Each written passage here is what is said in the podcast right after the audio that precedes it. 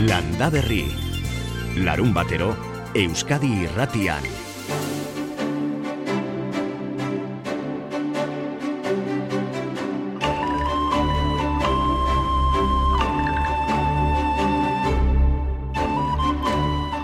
Basoioa izango da egan egin dezaken egazkirik em, egaztirik handiena.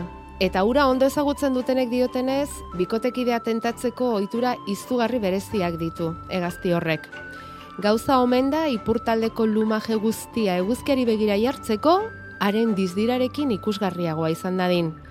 Urrunera entza, antzeman omen dakioke basoioari bikotekidea tentatzeko jolasen ari dela. Begira ba orain, ura behatzen duten Espainiako zientifiko talde batek dokumentatu du basoiloak sendabelarra jaten dituela. Parasitoen kontrakoak, lasaigarriak, eta ez bereziki elikatzeko, baizik eta osasun eta itxura hobea eduki eta errezago bikotekide hori lortzeko. Hala jaso dute Frontiers in Ecology and Evolution aldizkarian. Basoioek badakite belarren artean sendagarriak bereizten eta badakite noiz jan belarroiek bikotekida bilea dabiltzanean bereziki. Beraz, inoiz sendabelar baratzerik ipintzen badugu, kontu izan beharko dugu basoioak inguratzen direnean. Garbine larrea naturopatak aurkeztu du, sendabelarren baratzea liburua argiarekin, Durangon da eta dabil bera ere. Orain baino lehen aurkeztu digu Euskadi Irratian Karl von Lineoren planteamentuan oinarritutako baratze hori sendabelarrak biribilean landatuta direla erlojuaren irudiari segiz. Lineok egin zuen planteamendu bat oso interesgarria eta da orduen arabera loratzen dian lorak, urtaroen arabera kokatzen ditu ere. Hau da hemen planteamenduak ezberdinak dira, e, olakoak landatu egin izan dira, tradizioa dago Europan olako erlojuak egiteko, Eta bueno, hemen hainbat kontzeptu daude, ez da ikustea garaian garaikoa, e, urtaroak e, baratzean dauden bezala basen da belarretan ere badaudela, ba ze ordutan ze landare loratzen dan hori egiteko gai izan zen, ez? Orduka loratzen doa zen landareak, landatzea, urrenkera hortan, eh? erlojuan e, zentzuan. Orduan, bueno, ba, hau beti gustatu izan zait, eta animatu egin geha. Bai, bai. jakinik ez tala erresa, planteamendua. Ja, adibidez, amabietan puntuan daukazue ipinita ez kaia. Bai. Amabiak eta bost, salbia. Bai. Gero, txilarra. Bai. E, e, amabiak eta laurdenetan, hilena. Tokatuko litzaketa artean, erromeroa ere badago. Gero, errojoa buelta eman ala, malba, garraiska, eta hortxe amabiterdietatik aurrera, pixabelarra zeren arabera, e, bueno, garbine, orduka orduka hori ez, oso orduka oso zaila da. Oso zehatza Plantemendua ez da orduka egitea. Plantemendua da gehien bat urtaroka egitea. Guk azalean eh, eman diogun planteamenduan urtaroak ikusten ditugu. Eta jakinta e, klima ezberdina ditugula Euskal Herrian, ez da gauza bera isuri alde Atlantiarra edo Mediterrean ja. izatea. Gero aldaketa klimatikoan gaia hor dago, e, oso ausarta da gaur egun esatea landarea udaberrian loratzen da. Bueno, pixka bat behatzak harrapatzeko arriskuarekin, eh, indegu hau. Orduan, planteamendua izan da, abiatzea amabiak ordu bata, ordubiak irurak, ba hor negua epiniko dugu ez. E, eta gehien bat ikustea, garai hortan, sasoi hortan, indartxu edo behintzat bizirik neguan ere, bizirik eta indartxu ditugun landareak badiala. Eta gero, ba noski guretzat arazoa zan, ba udaberri udan genitula ikaragarri, eta hortik aurre gutxiago. Orduan indegu alako autoak eta bat, ba ikusiz goiztiarragoak zein dian, berantiarragoak zein dian. Noski, nik hemen dogmatismorik ez nahi, ez nuke nahi esatea ordu hontan edo garai hontan bakarrik daukagu landare hau erromero adibidez da edo zein garaitan baia pres daukagun landare bat, ez? Orduan, olako komodinak ere interesgarriak dira. Eta gero, amabian kontu hau, bueno, guk planteamendu solarra erlojuaren hain degulako horregatik da. Baina tartean bere kaxa etortzen baldin bada e, zaingorria, berbena, pasmobelarra, bongi etorriak izan ditxezela, e, amabia puskatzen duen beste landare bat. Hau da, Niretzat hau e, gauza bizi bada, gauza bizi bat izan beharko luke, eta hemen e, beste ere mutan e, erabiltzea gustatzen ez aidan bezala belar txar kontzeptua ez dut erabili nahi. Hemen bere kaxa asunak etortzen badia, ba hori ere e, behar degun seinale da, eta baratza hori ari da berasten.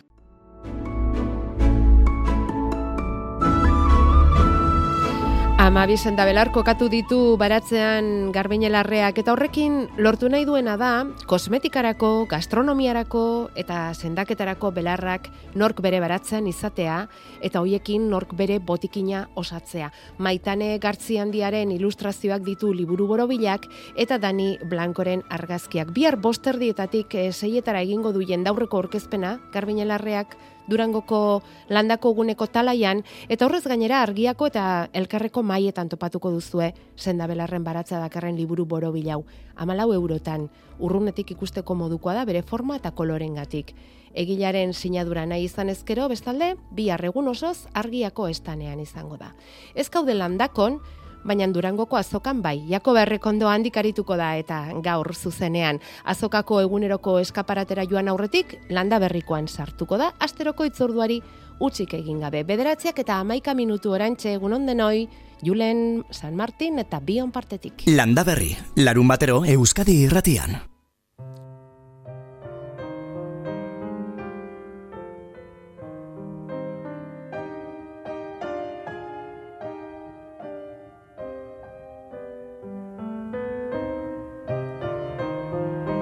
Eta pentsatzen dugu Durangoko kulturaren eskaparate handi horretatik ez dela urrun ibiliko gure urrengo gonbidatua. Kultura zailburu izana, orain baso eta lorategietako argazki artean topatu dugu.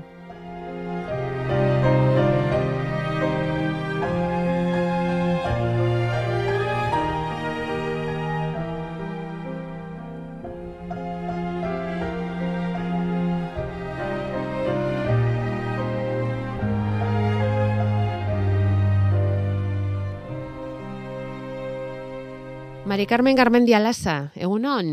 Baita zuri ere. Landa berriko entzule izatetik izlare izatera pasa zaitugu gaur, Mari Carmen. Eskerrik asko gure deiari erantzuteagatik. Bueno, zuen entzule aspalditik naiz ia urtetan. Eta bai, bai lehenengo aldiz, lehenengo aldiz, e, solasean zuekin arantxa. Bai, landa berrin behintzat, bai, bai, bai. Bestela makina bat aldiz, bai, uin hauetan, berrogei urte hauetan, Mari Carmen. Bai, hori da, ez di alperri pasa berrogei urte. Ez, bai. Aizu, zure sarean argitaratuko duzun gaurko argazki aukeratu tal daukazu? Bai, bai, bai. bai eh? Aieteko parkeko kondotxa. Aieteko parkeko kondotxa. Bai, oso kondotxa, bueno, kondotxa. Zer da kondotxa? Kondotxa da, arbola, bueno, guretzako, ez dakit beste leku batzutan ze izan diteke, baina guretzako eh, enborra moztu, arbola gaxotu edo indalako, edo utzi dalako, edo enborra eh, moztu beharren gertatu, eta hor gelditzen dan, puska, esango genduke, sustraituta, puska. Eta sarritan, ba, esate bateako aieteko hortan, garo mordoska jaiotzen da, bueno, berez beti daude, baina indartzen dira oain hotza eta negu giroa mm. e, iristen zaigunean. Eta oso, e, niretzako oso biztaizo ederra gertatzen da inguruko arbolakin, da, bai, bai, bai. Atentzio eman baitigu, egunero egunero emakume honek nola argitaratzen duen lore, landare, zuaitzen bat, egunero egunero eta azken egunotan hori udazken e, basoetakoak argitaratu dituzu Mari Carmen Bai, bai, bai. E, zaiatu naiz beira, e, ni oso lore zalea naiz, landara zalea, natura zalea, eta, bueno, ba, atsegin izaten zat, e, guztoko gertatzen zeidan hori, ba, agian beste batzu jeralaxe gertatuko zaiela, eta, bueno, partekatzeko Otxura edo jarrera edo nire telefonoko sarbide hortan WhatsApp esaten jogun horren bide ziken deun hortan, ba, argazkia jarriz bai.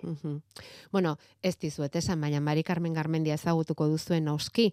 Mila behatzen egun dalaro bostetik bi mila eta batera eusko jaurlaritzan, hizkuntza politikarako zailburu ordetzan, kultura zailburu, bozera male, Gaur egun esango dugu politika por bat utzita noski, baina Gipuzkoako elkarte ozeanografikoan presidente da, akuari omeko presidente orde, aurreneko emakumea orain eunda zortzi urtetik erakunde horretan, eta Matia Fundazioan ere badabil, han ere lendabiziko presidente emakumezkoa, Nazaret Eskolan presidente orde, eta ze lotura hoietatik askatuta pixkat burua lasaitzeko egiten dituzu naturan pase hoiek Mari Carmen? Bai, ni saiatzen naiz ariketa fisiko egiten, garri baten egiten ez genduna. Gure garaiko, do gure belaunaldiko emakumazko, joneska, igarai hartan gazte ginen, etxiguten erakutsi e, horrelakorik. Ez gendun aukerarik izan, e, ariketa fisikoaren eta naturaren balio hori e, barneratzen edo. Zikeken, ez da mm. bai, etxiguten erakutsi. O, mm. alderantziz, asko ibiltzen naiz, ariketa fisikoare egunero egiten saiatzen naiz, eta nabilenean saiatzen naiz, ba, bueno, edo itxasertzean, edo basotan, edo bide bazterretan, mendirako, mendira dihoazten bide bazterretan e, ibiltzen saiatzen naiz, eta, bueno, hainbeste gauza eder da, askotan oso oso xumeak, ikaragarri xumeak, baina urte sasoi guztitan dago, zer ikusi, zer ikasi, zer miretsi, eta hori opari bada, eskueran daukagun opari bat. Bai, bai, baina egunero, egunero, egunero egiteko ere, e, ezten batu ja, Mari Carmen, ez asko doaz, eh? Argazkiak, ez bai. dakit, kontaduriarik badara maztun, baina. Ez, ez, baina, bueno, eunka esango nuke. Bai. Ez dakit zenbat, baina, bueno, eunka. Etxean lorategirik bai? Bai, bai, bai, baratzak oskor bat badegu, eta lorategi ere, bai. Bueno, nik e, umetan ikasi nun apur bat, e, batzako berri, ez da, gure etxean, ormaiztin, bazan, batza, han ikasi nun batzako berri. Eta gero gertatu zait, ba, nire bizitzan, ba, zenarra, e, baserrin jaioa dela, eta batzakontutan asko dakina dela, eta gainera oso zaletasun ikaragarria duela, e, batzalanetan jarduteko beraz urtean urteko zera, sasoietan, mm. beti izaten dugu, ba, garaiko jana esango genduke, mm. barazki jana, mm. e, geon batzatik e, garrita. Eta lora kontutan ere berdin, e, urtean, ba, e, sasoi bakoitzeko lorak izaten saiatzen naiz. Lore moztuak bai. ere bai, gustatzen zaizkizu, nabaritu dugu. Bai, lore sorta hunditan ez nahi sartzen. Baina lora bakanak hartu eta loreontzitan jartzea ba, oso atsegin zain. Bakoitzaren edertasuna eta hori ba, gurekin familia arten begin aurren izatea ba, oso atsegin dut. Kampoan, e, lorategian gelditzen direna zaparte, ez da. E, gera, saiatzen naiz, hainbeste gustatzen zaitau, Matiakin lotura bade dala diazu eta Matiako egoiliarrekin, donostin dauden biegoitzetan, segure sarea zabala da, Bermingan eta Rezolan, horre saiatzen naiz loretzaintza egiten, eta egia esan oso, oso esperientziona da, eta bertako egoiliarrekin, ba, asko, asko disfrutatzen dut. Bueno, nik beraiekin eta beraiek lorezaintzan egiten ditugun, ba, jardunekin. Eta zer egiten duzu, ba? Basaiatzen gea, e, garaien garaiko lorak izaten, e, holandariak izaten.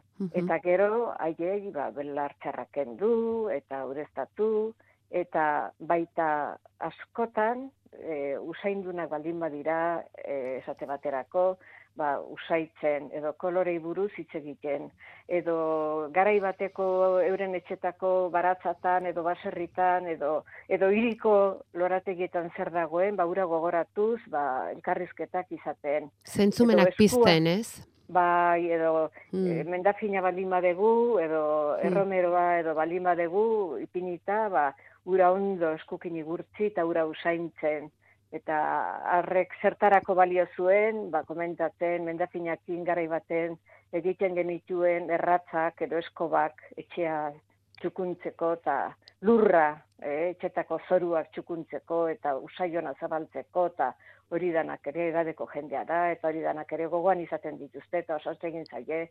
gogoraraztea.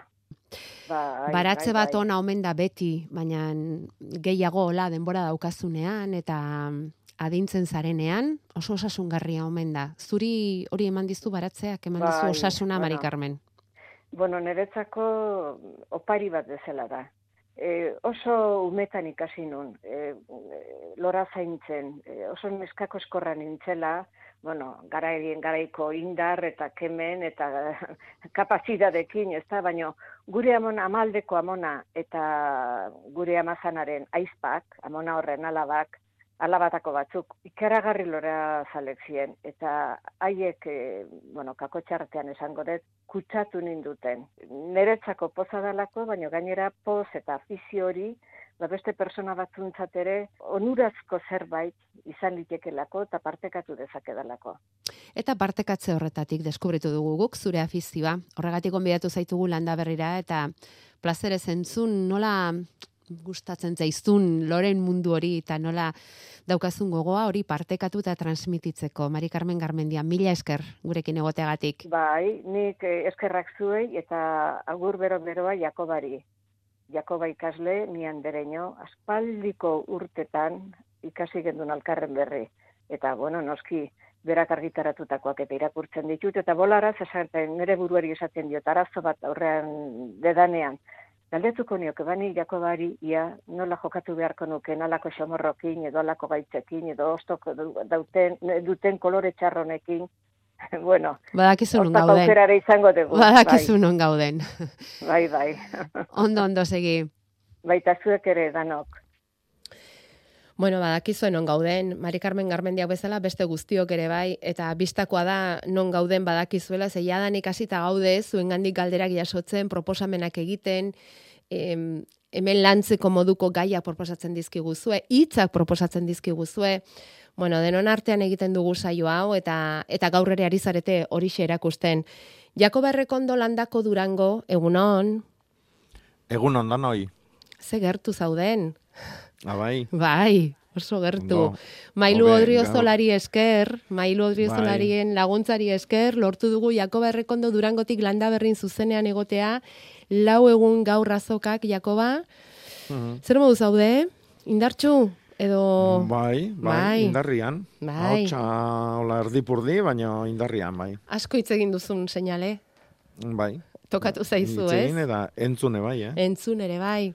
Goza bai. polita kontatu dizkizute bisitariek? Bai, bai. asko. Itz asko ari zara jasotzen? bai, itzak, esaerak, e, lanak egiteko erak, e, bueno, danetik. Denetik, aholkuak ere bai. Eda. Aizu eta zemozko irakaslea zenuen Mari Carmen Garmendia?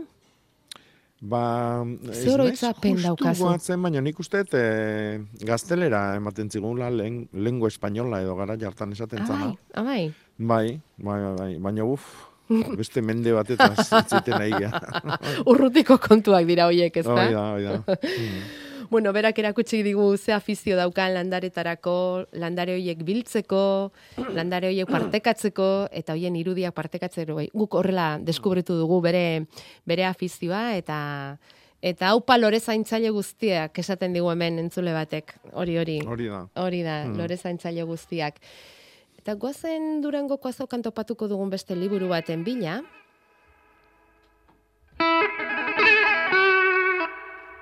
Lizipe bilduman, eman du argitara susak, leire milikuaren lurgainean itzalazpian saiakera. Liburu honetan leire milikuak emakumen ekazariei aitortza egina izan die, eta eraberean erakutsi erakutsi nahi izan du sektoreko erabaki guneetan emakumeen parte hartzea zenbaterainokoa den. Aino agirrek hitz egin du leire milikuarekin liburua eskuetan duela. Patriarkatuaren ezaugarrietako bat emakumeen gaineko itzala da, eta landatar emakumeen kasuan, zapalkuntza geruzan gehigarriak dituzte. Emakume izateaz gain, landatar eta nekazari baitira. Leire milikua e, zuk ustiak etegi bat daukasunean, hori bada enpresa bat edo, ez? Eta orduan enpresa horrek ba, norbaiten izenean dago.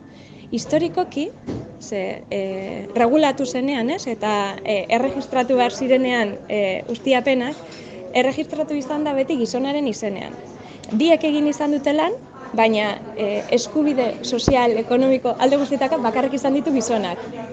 Eta emakumeak ez du lan egindu gizonak beste, baina ez du generatu eskubiderek gero adibidez eh, erretiro bat izateko edo eta eta eta hori izan da sektorearen ezaugarri nahiko potente bat e, historikoki Azken urteotan eta batipat 2015eko emakumeen ekazarien estatutua onartu zenetik, aldatu egin dira titulartasunari dagozke ondatuak, ez ordea arrazoietikoengatik. Gaur egun, ba, bada e, zerbait oso arraroa eta nire ustez oso gure atentzia merezi duena, existitzen direla fikziozko nekazari emakumeak. Ba izan onuren gaitik, edo izan eustiategi horri puntu gehiago mate dizkiotelako diru laguntza lortza gaitik, Hemen sartzen gara alako perbertsioen eremu baten, ba bueno, osea, ez dudana nahi, bez, e, asko sakondu horretan, ze da oso delikatua, baina hori da hori da pizkat kontua. Leire milikuak zioenez, nekazari emakumezkoen egungo egoeraren diagnostiko zehatza egitea zaila da, titulartasunaren kontu horrek desitxuratu egiten baitu errealitatea. Durangoko azokan topatuko duzue, Susa argitaletxaren eta Durangoko aman komunazgoaren mailan leire milikua bera, mm, gaur eta bihar, antxe izango da, aztokan, liburuak sinatzeko prest eta liburua ama bi eurotan esan dugun bezala, lizipe zail horren barruan argitaratutako liburua izan da, leire milikuarena, lurgainean, lurgainean itzalazpian entxegu hau.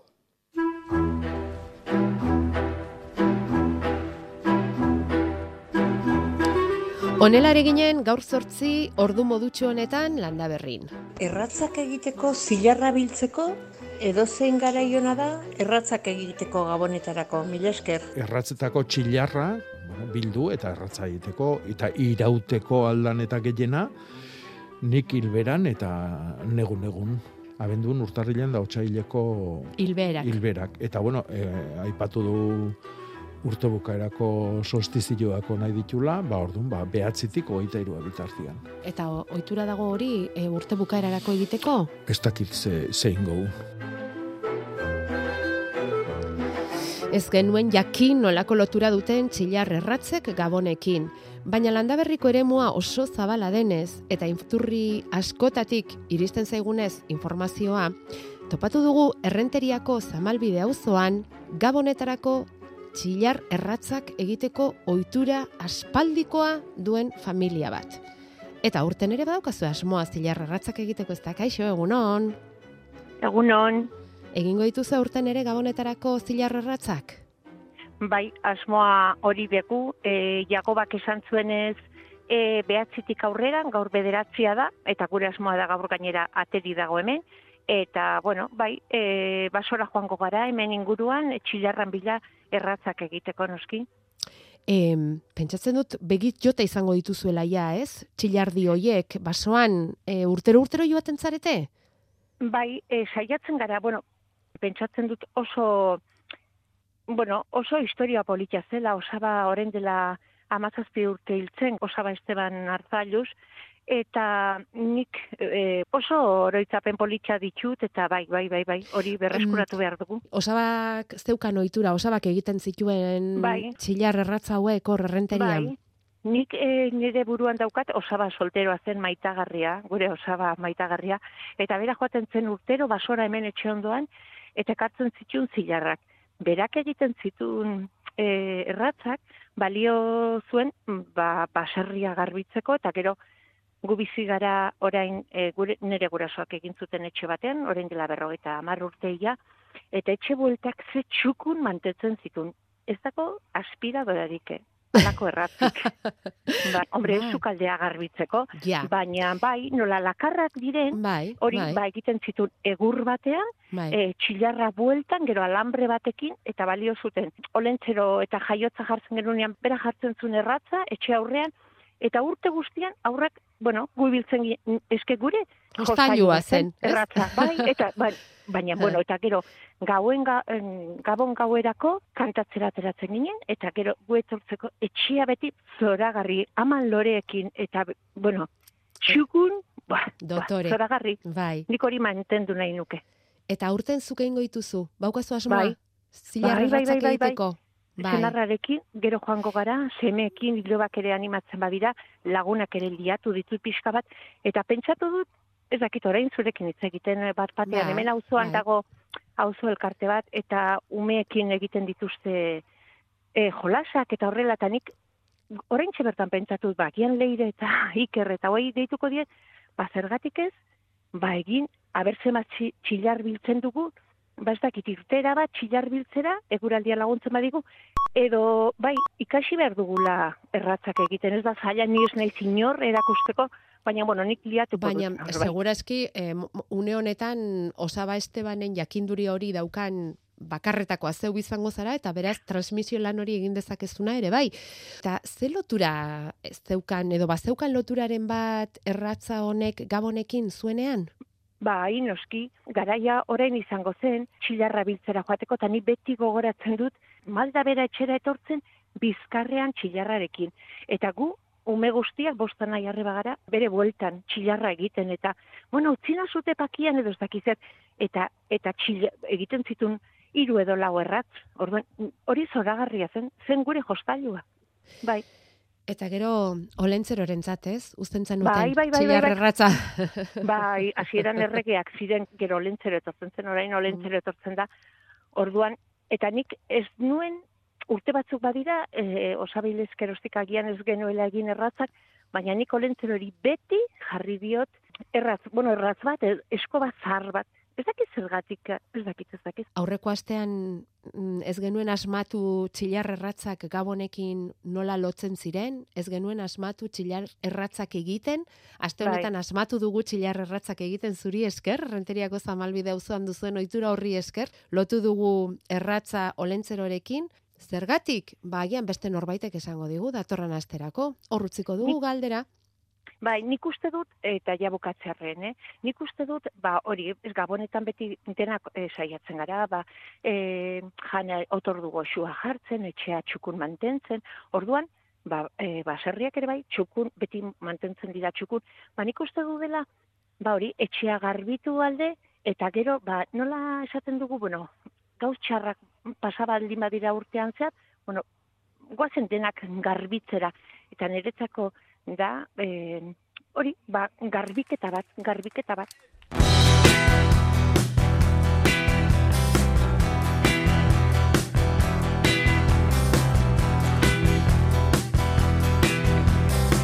Landa Berri, Arantxa Arza eta Jakoba Errekondo.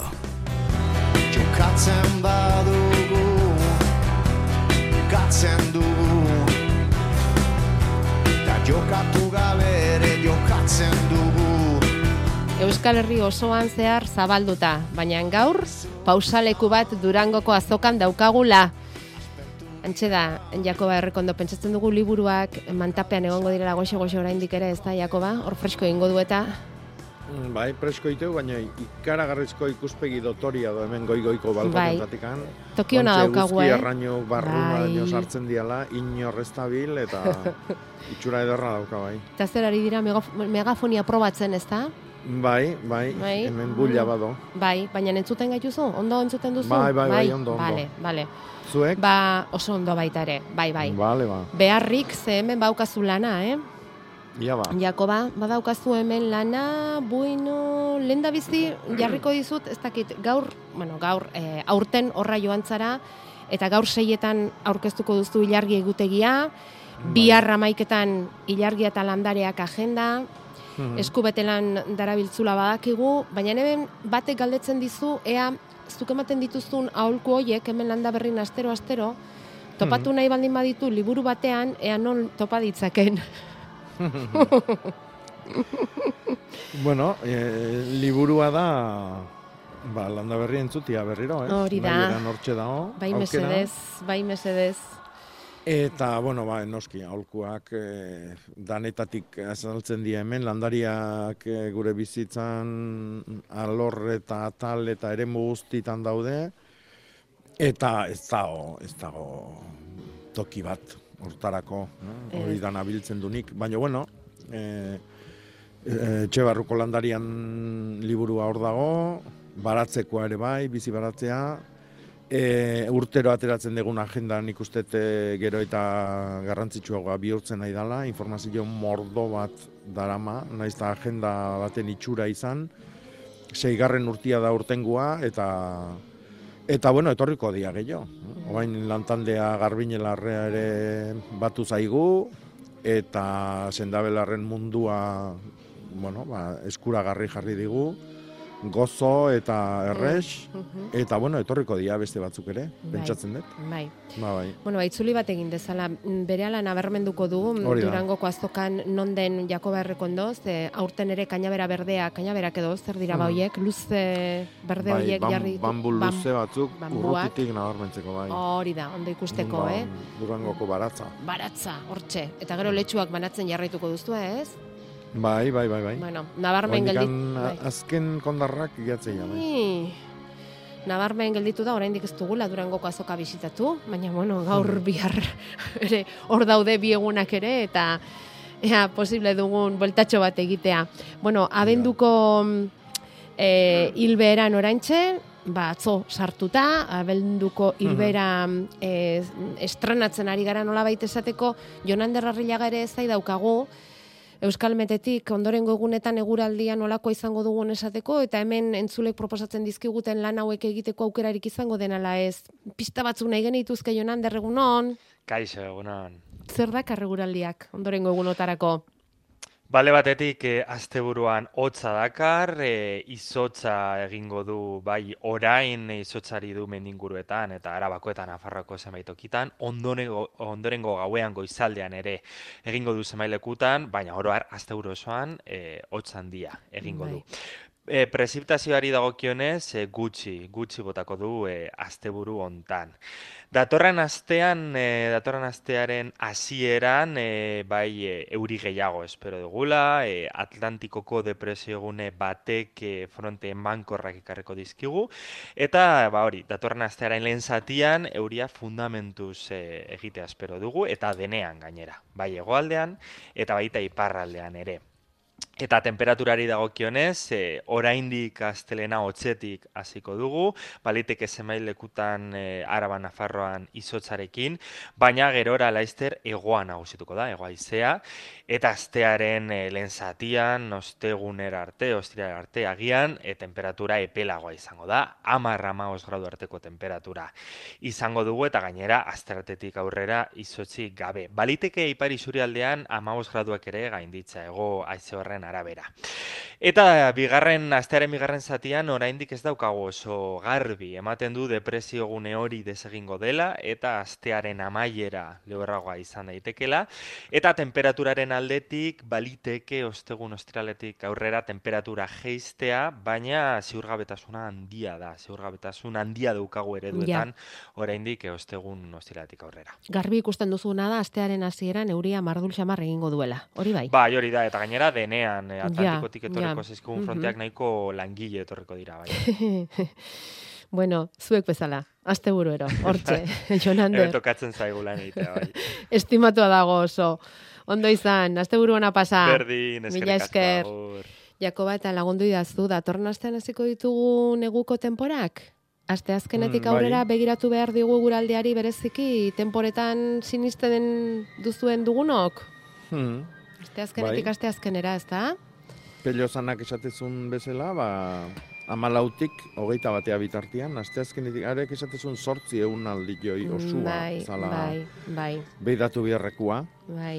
E, otxura da bestela aste azken ostial lan bata izatia, baina pello bai. esatezun sortzi egun oik. Eta, bueno, Ia ba, zer da torkigun? Ea, ea. E, or, or, Neguan adirazle. Ala, ala esan du. Jonan derrek ere ala iragarri du. Beraz, abendoren amalautik hogeita batera izango litzatek, eta gero hogeita batean ofizialki sartuko gara neguan, eta tartean daukagu mm. Santa Lutzia ere, eta, bueno, badator Santa Masak, eta, bueno, bada festa. Eta, mm. e, hilberan gaudela kontutan izanik, hemen era guztietako galderak daude eta, Jakoba, sagardoa botilaratzeko garai egokian gaude? Oso, oso, oso. egokia, mm bai.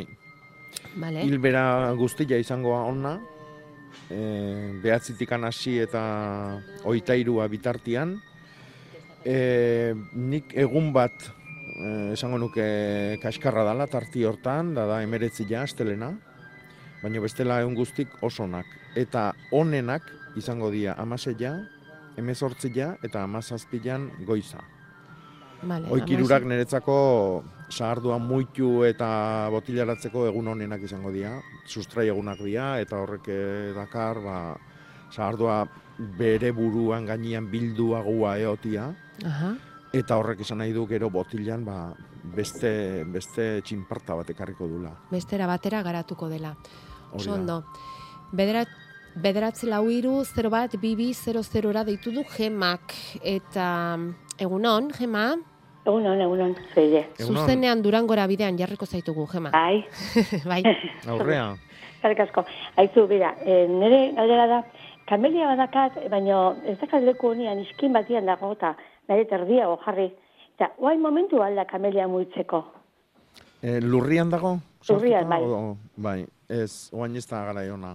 Eta ona. E, oain negun, Bai. Muitu eta landatu eta birlandatu eta ziarraldatu egin behar bai. ostua galtzen duten landariak. Eta kamelia bakizu, eh, ostoik ez du galtzen negun, Ez. eta izoi bakarri baizik, eta beretzako negua da urteko garai garrantzitsuna. Eh? Bai, Gehiena gustatzen zaiona. Loriak emateko ia prestatzen. Hori da pipitiak eta ja hunditzen Bai, da. Orduan, bai. utzi lasai loretu dadin, eta gero kimu berrik aste dianian, orduntxe dezu garaia. Ba, Hori noiz zaten da? E, Normalian udaberrian izan, izango da martxuan bukaera apirila tarti hortan. Martxoan eta pirilan. Bale. Bai, n- nun bizi da kamelia hoi? Erranin, Ba, igual martxuan bukaeran. No? martxoan bukaeran, bale. Eta beti hilberan, eh? Albali maezu sustrai egunian. Oza, beti hilberan, baina martxoa Bai. Oso. Bai. Ba, Nahi dezu esatia egun egoki bat zein izango dan? Bai. Egutegi berria eskuartian dakaun? Gemari, eh? Gema, apuntatu ondo agendan, eh? Bai. Apuntatu ondo, edo Bai, bai, egutegian, martxoaren. Em, nik bukaerako hilbera aprobetxatuko nuke, eta hor sustrai egunak ja apirilian sartuta izango dira. bai. Apirilak lau arratsaldia eta apirilak bosta. Bi lau, arratsaldia. Eta Bai. apirila bosta, arratsaldia ere bai, Egun edo egun guztia. Egun guztia. Egun guztia. Hmm. Bale. giroak lagun dezala. Da. Aldaketa hori egiteko. Eh? Bueno, eta bat laguntzen ere, bueno, zerbait jantziko dut, eta segi. Venga, hori da, Hori da. hori da. Baina kamelia behintzat ongi zaindu egon da dila. Hoixe. eh? Importantea Bai. da hori. Eskerrik asko. Zuri, eskarrik asko, eh? Ondo izan. Vale, are jo. Jo. Eta aipatu dugunez eh, kamelia, hemen zaldibitik galdetzen dute, sagarrondo kibi eta piku ondoak kimatzeko garaia egokia alden hau ba. Em, geroxiogo, no? utzi neguban otzen nahi pasatzen, eta udaberriakin izardi berrik etorriko dira, eta lan haundik balima dazkau, hau da, sagasti haundik eta barro hasi, baina bestela martxuan, martxoko hilberan. Vale, Oitanak. Lasai. Lasai. Da. Bueno, orain... Bueno, eta eh, gero kibilakin bai. beti esate deu, kibila e, udaberrian hasieran inauzi behar da emia, eta arra inauzi behar da loria eman da geho.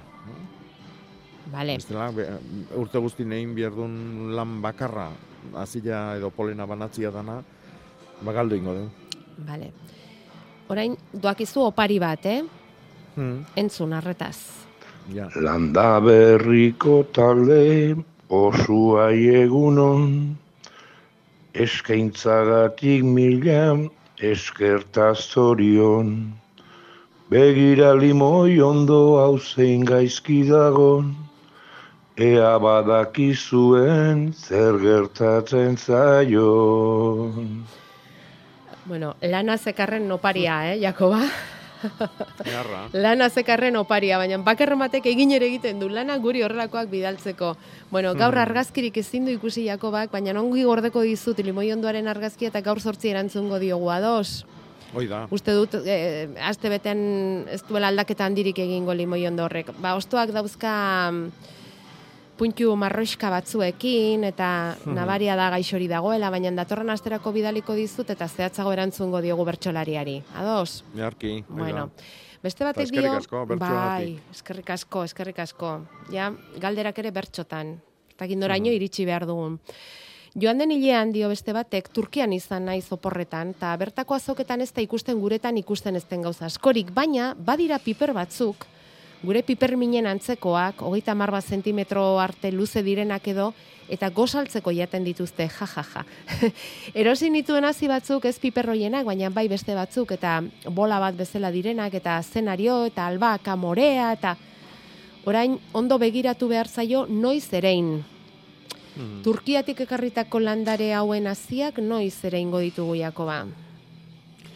Bueno, piparrak ere iteko e, kanpuan landatuko balimaitugu gero landarioik, ba, martxuan ere ingo nukenik, martxuan hilgoran, eta fruitu egunian, ezin balima da lore egunian, eta azanaiuak sustrai egunian, baita ere mm, azanailua oaindikan eta ata mokofinagoa da. Orduan, arek eskatzeu ja lurra beroxiogua. Eh? e, martxua, apirila, maiatza ere bai. Ere iteko.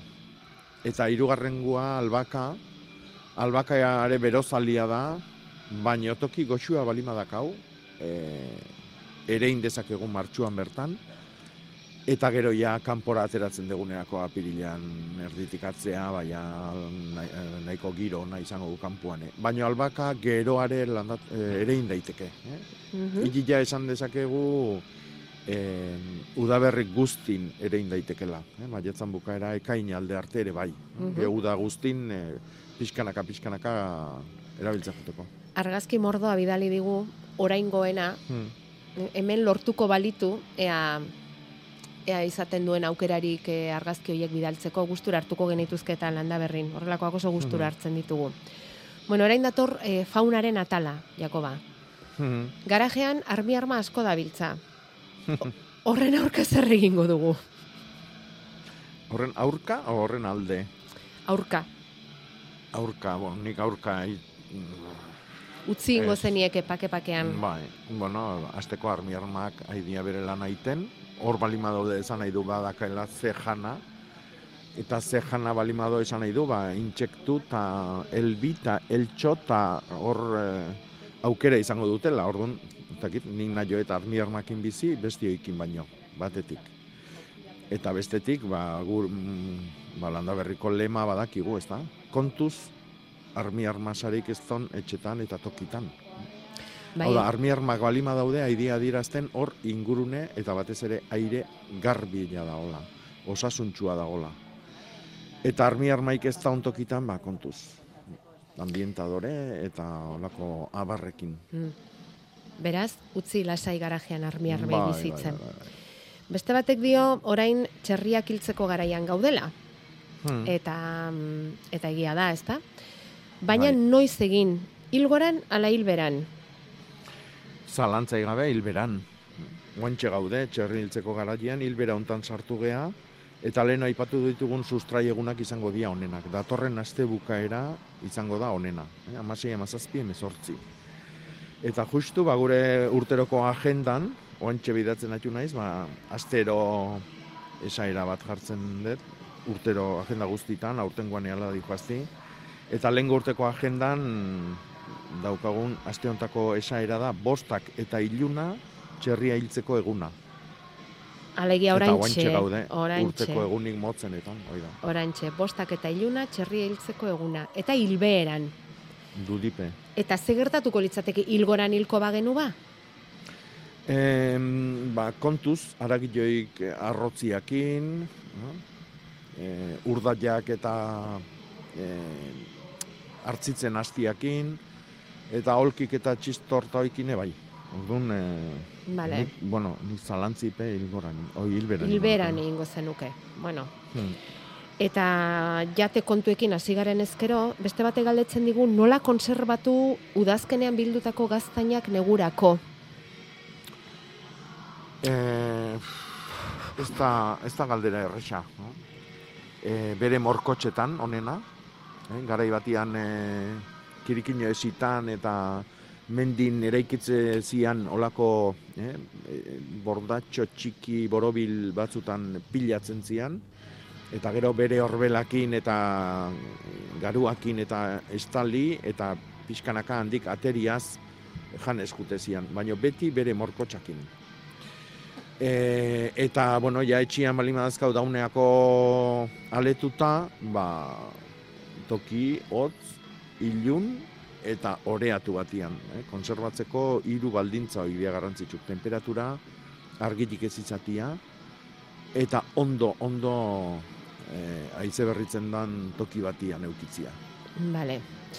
Beste bakarren batek baldin badauka mm, beste oiturarik edo konprobatu baldin badu beste moduren batea ere konserva hori egin daitekela, ba, badakizu asko eskertuko genuke zuen iritzi ere. Bueno, eta badaukat zuretzat hitz bat, Jakoba, badakit egunotan mm milak ere jasoko zenituela, aste honetako arekarriko zenuela, baina horren aurretik mirariri kaso egin behar diogu. Egunon. Bai, egunon. Esan, mirari, esan. Bai, a ber, ez daukat, e, nire izpaizan duzan Gonzalmen nibilen musikal hori azia ikusten, eta operitzi zigaten e, aitzan hazi bat. Eta ordu noin bai. nola jarriko nuke, o ez egin horrekin. Hmm. Bueno, azteko e, eskurra, aritzan Ba. azila, Bai. eskurra da, eskur hori e, horrek negua sentitu behar du. Orduan, edo kanpoan egon behar du, edo ozkailun sartu behar dezu. Vale. Eta ez da lehortu behar. Honena izango litzake, ja, ontzi batian, nahi badezu lore ontzi batian, erein, zuzenian. Bai. Eta e, lur horri ez eutxi. E, nahi bali maizu, baratzean bertan egin dezakezu ja, zuzenian erein. Mm. Eta ja, kanpoan egongo da, hotza sentituko du, eta gero, udaberrin eguna luzetu eta e, lurra epeltzen dan neurrin, e, e, ernetzeko grina etorriko zaio. Ah, Etxe vale, barrun orduan bintzat zer- ez euki. Eh? Bestela, Ah, vale. pentsatuko du e, etxe barrua epela eta lehorra daukagu, eta orduan pentsatuko du oaindik udazkena jarraitzen dula, udaberrin ere egiten dezunean pentsatzen du oaindikan udazkena jarraitzen dula, eta horren gorte arte ez da Vale, erneko. bai. Lehenbailen kanpo orduan. Bai, bai. O Bai. loreontzi batian erein edo baratzian. Bai. Vale, vale, mila esker. Zorte Aizu eta... Zorretik. Bai, bai, ez da baita ere, e, larrosan lorean ondoren nola hazia gelditze da bola hoi. Bai, Eta bai, hortikan larrosa ateratzi alda. bai, Bai, bai, bai, hor koskorroik, eh? bai, Koskorroik eh, barrua, barrun aziz beteta daude, bai. joike, ba, eskurra bezalatxe, azkar, Oain baita ere. kanpoan, bai, Ja. bai, bai, eta Oain- ja erein. Gero Ba- behar, du, behar, behar duen garaien etorriko dira, baina behintzat lurria malimado sartuta ez da lehortuko. Eta bo, bola osorikan edo irekita? E, ziriki eta... Eh, Haziak azik, eh, atera. bai, Vale, vale. apartatuta, bai, bai, bai. Vale, vale. De acuerdo, ba, oso ondo eskerrik asko. Agur Zuri. mirari, Ale, agur, ondo agur. pasaste burua. Bai. Aitor, zer, Kaixo. zer berrizuk? Egunon. Egunon. Egunon. Esto, galdetan izuen behitu atzo, e, ongarri berdea ikusi nuen baratzean, baratze batean, Bai. e, koinatuaren baratzean, eta Bai. nabile ni e, sasti berria prestatzeko lanetan, eta Hmm. bertan, bertako lurretan ongarri berdea oloa eitea interesgarria izango litzateke, Bai, bai, Baina olua bakarrik egin biherrian nik ingo nuke beti labore bat, olua, kasu hontan, baina egin dezakezu garagarra, zekalia, bai, espelta nahi dezuna. eta horrek Eh, e, olua- lurrari lagunduko dio orduan. Bai, baina beti eh, nik lagunduko nuke eh, lekale, oi, em, bai, lekale batekin. eh? Vale. Edo txirta, paotxa, Vale. eh, irustak, eh? oitako eozin. Orduan, eh, laboriak egingo duduna da, sustraiak sakon sartu, Osa, zu pentsatu, olo landare bakoitzak, lau metroko sustrai zuzen zuzen bat egin emango dula, Orduan, eh, olodi batian, imaginatu, ba, bakoitza lau metroko taratulu bat egiten nahi da, ez da, taladro bat bezala lurrian. Bai. Horrek egiten duna da, lurra oreatu, egiten duna da, azpiko elikagaiak goruntzekarri, eta gero sustraioi usteltzen danian, hor txulo bat gelditzen da, eta horrek laguntzen du, ba, lur eh, astunak eta aireatzen eta arrotzen. Hoi batetik. Eta tartian dagon lekaliak, sustrai motzagoak ematen ditu, azalian gelditzen dira gehiago, baina nitrogenoz betetzen du lurra. Orduan zuk hor saharrondua jartzezuneako, ba, ikaragarrizko, ba, hoxe, paotxa aurkituko du. Oso ondo. Bale, ba, mila esker. Ongarri berdea. Zoriondo Oso egiten beti. duzuen irratzaio batik eta segi olaxia.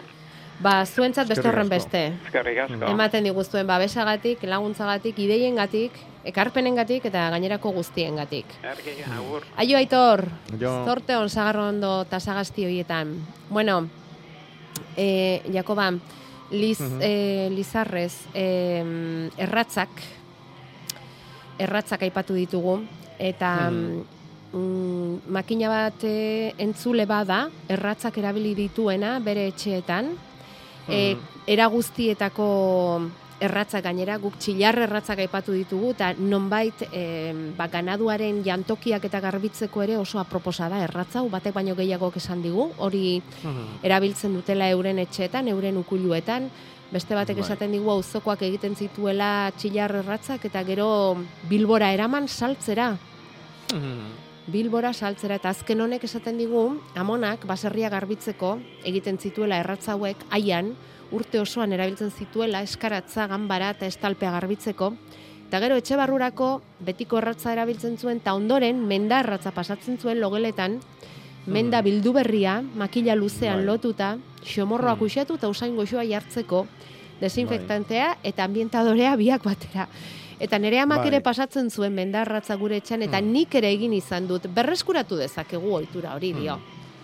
Bai, menda zurila gaina, eit, menda zurila erabiltzen da hortako, eta menda hain justu zurila da, dana biloz, hilez betia da olako ostua, goita be. Orduan, ua pasatzen degunean, e, hiletxu horiek egiten dutena da, hautsa bildu baitare.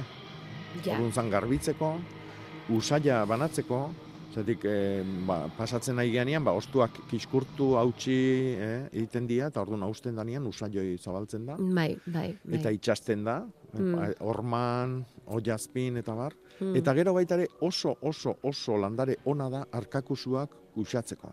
Ja. Orduan, e, garbitasun hoi egin da geho, sorta hoi oiazpin uste zan. Aha. Eta hartaka, ba, arkakosuak etzian etortzen hoi horta. Mhm. Gero beste erratz badakau basa erratzakin egiten dana, baita ere garbitasuneako oso Ja. nun ikusiko dugu adibidez lehen aipatu ditugun eh, armiar masarioik eta kendu nahi izatetun jendiak oso gusto, gustoko du basa erratzakin indako erratzoi. Bai. Mhm. Bea, erratzakin liburu bat egin dezakegu. Ja. Mhm. Bueno, mm, Vale, denon artean igual zerbait egingo dugu. Eh? Gure amak sukaldea garbitzeko urki erratza esaten duen beste batek. Urki erratza. Bai, da, oire ikusi izan duet, Bai. urki erratza. Ah, bai, eh? Urki zarbakin eta argazki jatea eta dakat nun bat jagoan jenez guatzen. Zeinekeak Bai. utzi zidan hori bai. Txilarra eta inarra gauza bera, esaten dute? Bai, bai, bai, gauza bera bai, da. bai, bai. Bueno, ez den bat ikasten dugun hemen.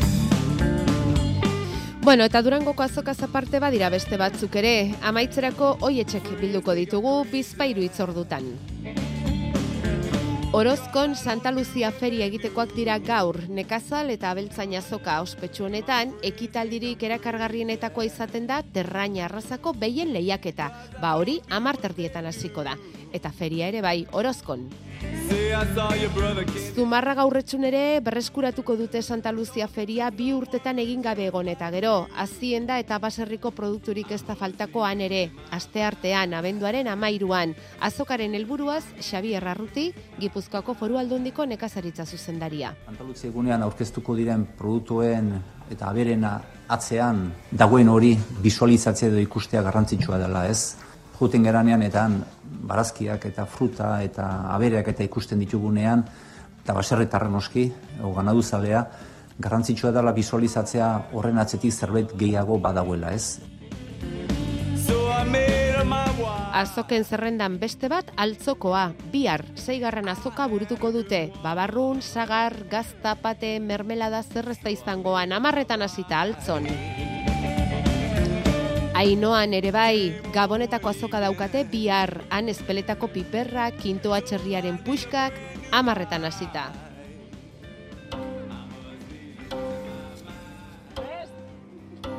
Gure familian, norbait jaiotzen den bakoitzean, zuaitz bat landatzeko ohitura dugu. Gogoratzen zarete, amama filmearekin, begira ba gaur maturanan emango dute. Berrogeita bi biztanle dituen arabako herri honetan, matuzine deitu dioten landaz zinema jaialdia egiten ari dira eta. Eta gaur, amama emango dute, Elizan aintzinako ohitura berreskuratuz. Amama eta Asirraltunaren beste dokumental bi, eta ondoren zuzendariarekin solasaldia egingo dute. Zazpietan da itzordua, itzordu goxoa, ardo eta anis erroskilak ere prest izango dituzte eta. Aurrera begira, Lazkaotik jakinerazi digute herribaratzeak erabiltzeko eskaria egin nahi duten herritarrek astelena dutela horretarako azken eguna, abenduaren amabia. Eta Donostiako hartatxiki biogunetik ostegunerako beste itzordu bat. Itzaldia prestatu dutean elikadura eta lurraren etorkizuna guk zer egin dezakegu. Galdera hori erantzutera joango da Jakoba Errekondo. 2008an sortutako konsumo elkarte honek hartatxiki konbidatuta Donostian ostegunean zazpietan da itzordua. Durangotik bueltarako beraz lana badaukazu Jakoba. Horrezta bukatzen Bai, bai, dena. bai, bai. Bueno, ez da bukatzen, ez. da ordena bukatzen. Bueno, bada, azoka hon, bukatu beharrean gaude, mm, murritz gelditu zaigu gaurko saioa ere. Datorrenean gehiago ondo iruditzen baldin bazaizu gaur sortzi, Miramango estudioan ondo iruditzen zaizu?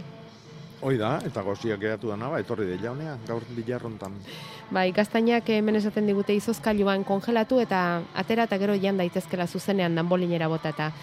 Gaur seietan ilargi egutegiaren aurkezpena durangon bi arramaiketan, ilargi eta landareak agenda. Ongi joan daitezela aurkezpenak eta mila esker gurekin izateagatik Jakoba denoi ondo izan. Eskerrik asko eta berdin da noi.